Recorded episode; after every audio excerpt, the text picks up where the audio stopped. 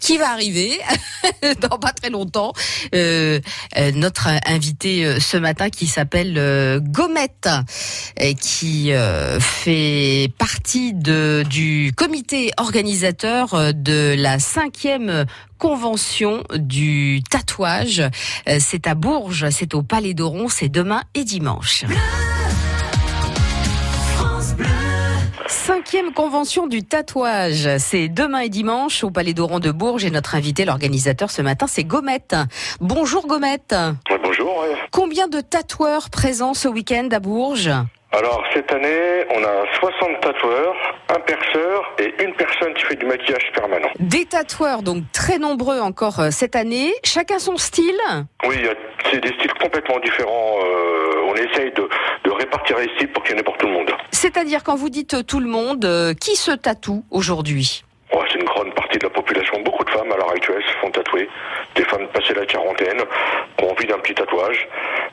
Les jeunes euh, aussi beaucoup. Mais vraiment, ça, ça touche vraiment toute la, toute, euh, toute la population, hein, toutes les classes, tout le monde, tout le monde a envie aujourd'hui son petit tatouage.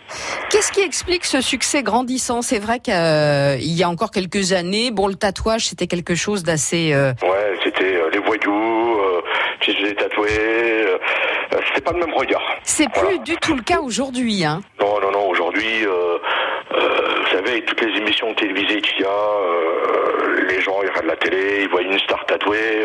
euh, le lendemain, on a 50 demandes. Voilà, Rihanna elle a fait petites étoiles. Le lendemain, on avait euh, 50 demandes de Rihanna euh, pour les petites étoiles. Voilà, c'est comme ça aujourd'hui. On, on peut aussi avoir un tatouage euh, raté, loupé? Malheureusement, ça arrive de plus en plus. Il y a de plus en plus de personnes euh, qui se mettent à tatouer.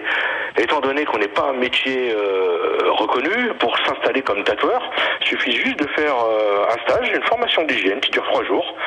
Et euh, à l'issue de, de cette formation, bah, on ouvre une boutique, qu'on sache dessiner, tenir une machine ou pas. On appelle ça des scratchers, nous, de- des personnes euh, qui tatouent chez elles, ou malheureusement aujourd'hui couvrent des boutiques et euh, qui masquent le travail. Ça devient, c'est de pire en pire. hein. Ça, là, la profession a subi euh, énormément de désagréments par rapport à ça. C'est quoi le conseil que vous pourriez donner à quelqu'un qui aurait envie de d'avoir un, un tatouage? Moi, les gens, je leur dis, c'est, c'est pas parce qu'il y a un tatoueur en bas de chez vous euh, qu'il faut forcer passer la porte et vous faire tatouer.